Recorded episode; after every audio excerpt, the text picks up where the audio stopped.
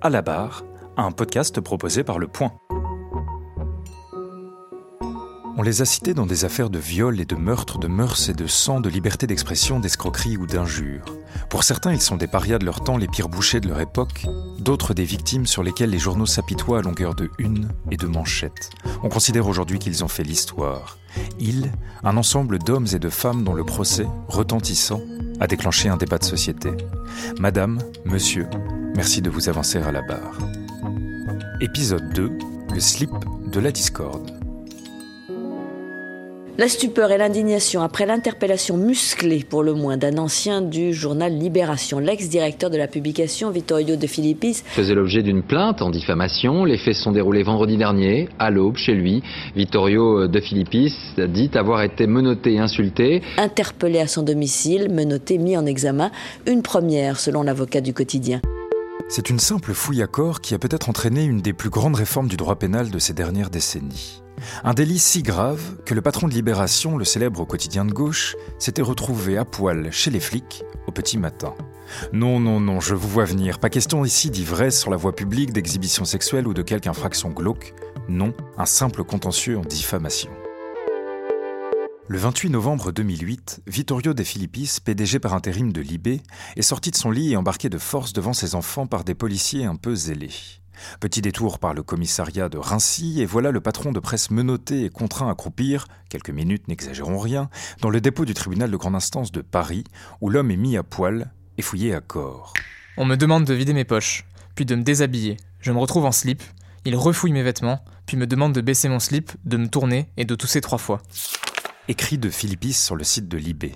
La scène se répétera deux fois. L'affaire fait la une du 20h de France 2. Il est 6h40 lorsque vendredi, trois policiers frappent à la porte de l'ancien PDG de Libération. Très vite, le ton monte, l'interpellation devient musclée. Je sors d'ici, je suis embarqué direction le commissariat du Rincy, ça dure une heure et demie. De là, on me menote dans le dos, on me transfère au tribunal de grande instance de Paris, on me met au dépôt.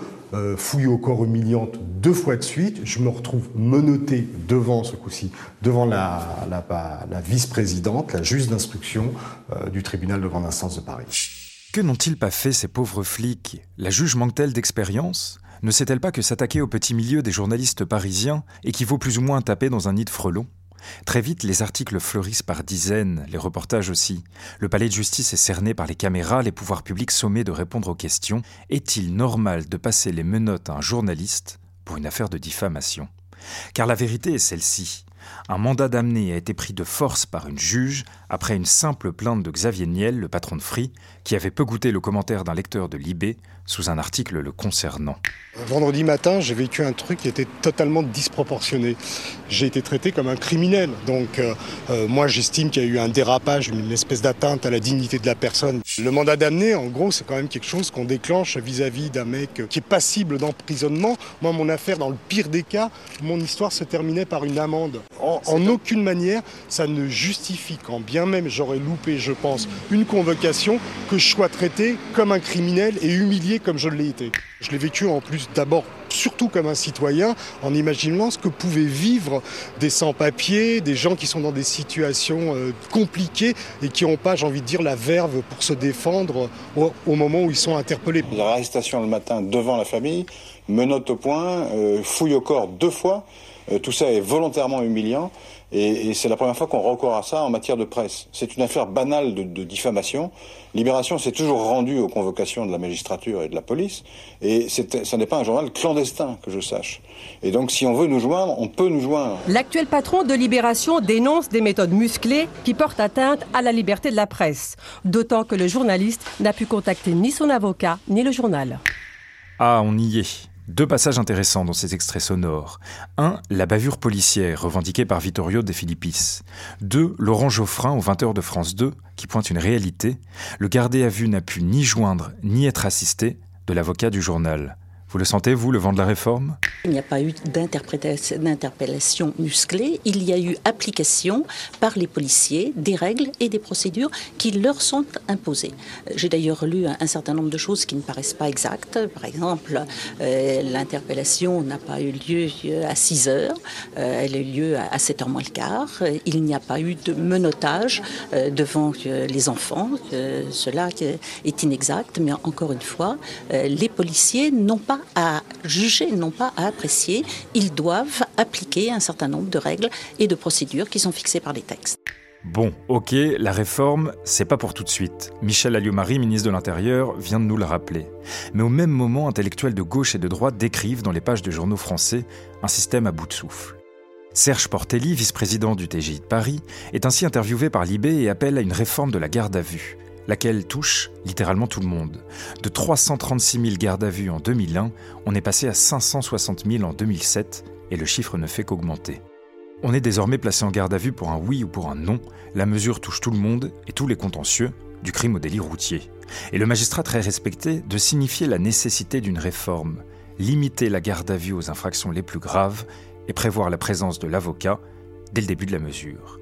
Dès lors, l'équation est simple, moins de garde à vue, plus de respect des droits de la défense, le combat devient politique. Évidemment, ce n'est pas la plus grande injustice du moment, Philippis, mais autour du symbole du droit de la presse et de ce journaliste, tout d'un coup, on prend conscience de tout ce à quoi on s'est habitué. Le sanctuaire de l'école est violé. On parle de juger des jeunes à partir de 12 ans. On parle de juger les fous. On parle de l'emprisonnement à vie. On parle de toutes sortes de transgressions de nos libertés fondamentales. Ah, vous l'imaginez avec sa petite moustache qui frétille, et comme d'autres patrons de presse, Edoui Plenel, qui vient tout juste de créer Mediapart, est dans la rue.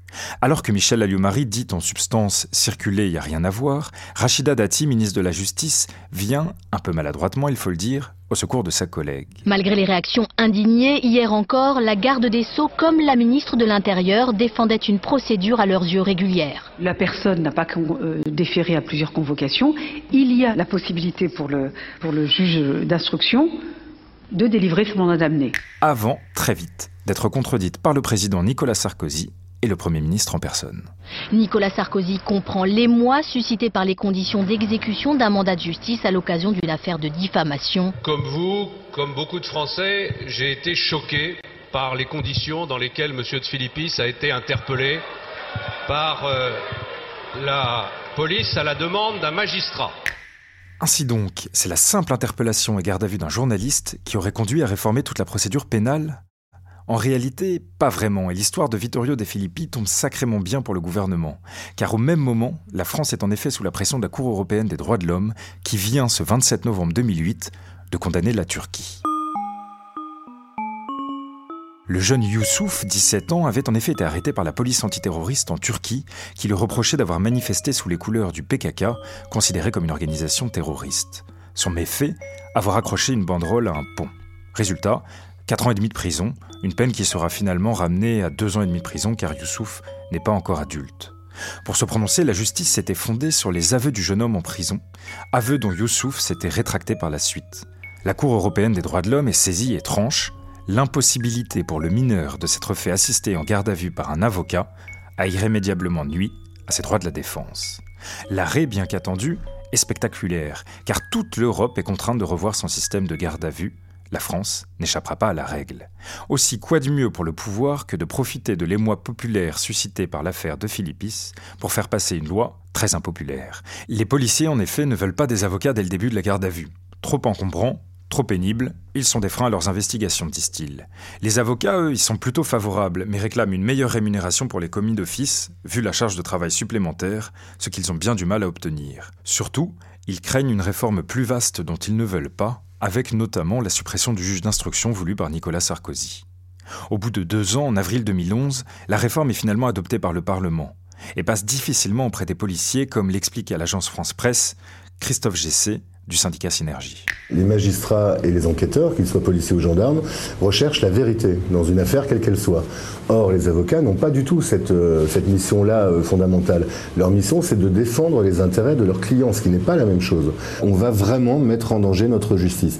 Parce que ce projet, il ne faut pas se leurrer, c'est la première pierre d'un édifice qui vise à privatiser la justice. À partir du moment où on laisse les, professions libérales entrer de plein pied dans, non seulement dans la défense des gardés à vue, mais également dans l'enquête, puisque les avocats auront euh, des possibilités de freiner, de bloquer, voire d'orienter l'enquête sur différentes pistes. C'est-à-dire qu'on confie euh, une part de la recherche de la vérité à des gens qui n'ont aucun intérêt à ce qu'elle soit trouvée. Puis au fil des mois, la nouvelle garde à vue est mieux acceptée et produit très vite ses premiers effets.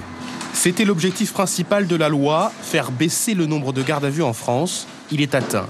Depuis le 15 avril, leur nombre a baissé de 200 000, soit 26% en moins. Les forces de police placent moins souvent en garde à vue, notamment pour les délits routiers.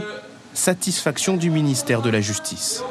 D'une part, le nombre de gardes à vue a eu tendance à diminuer et c'était un des effets recherchés.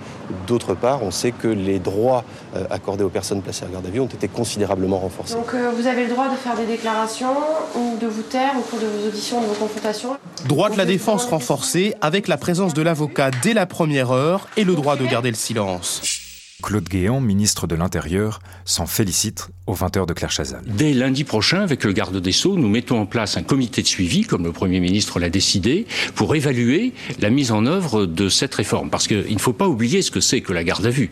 La garde à vue, c'est un moment pendant lequel on essaye d'apporter quelque chose à la preuve judiciaire. Et je trouve qu'il serait Et absolument Les droits inacceptable. de la défense. Oui, il est tout à fait normal, c'est l'application de la Convention européenne des droits de l'homme que les droits de la défense et par conséquent de la personne en garde à vue soient renforcés, mais il ne faut pas non plus oublier les victimes, il ne faut pas non plus oublier l'efficacité de l'investigation judiciaire.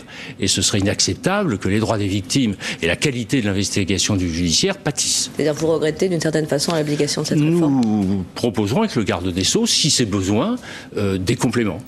Nul doute que Claude Guéant ou Nicolas Sarkozy auront su éprouver leur réforme pour la vérité judiciaire et tester eux-mêmes l'efficacité de ces nouvelles dispositions. L'avocat de Claude Guéant à ses côtés à la préfecture de police de Nanterre. Ça fait plus de 24 heures maintenant que l'ex-ministre de l'Intérieur est en garde à vue. C'est dans l'affaire d'un possible financement libyen de la campagne de Nicolas Sarkozy. C'était en 2007. L'interrogatoire devrait durer jusqu'en fin de matinée, voire début d'après-midi. Et on saura à ce moment-là s'il sera présenté à un juge pour une mise en examen. Aujourd'hui, policiers, avocats, magistrats et justiciables semblent tous s'être faits à la réforme. Selon des chiffres que nous avons obtenus, 442 184 gardes à vue ont été prononcés en 2018. À la barre est un podcast de Marc Leplongeon, journaliste police-justice au Point. Dans chaque épisode, retrouvez les grandes affaires qui ont déclenché un débat de société. Vous pouvez écouter à la barre et tous les podcasts proposés par Le Point sur Apple Podcast, Google Podcast, Deezer, Spotify ou sur votre application de podcast préférée.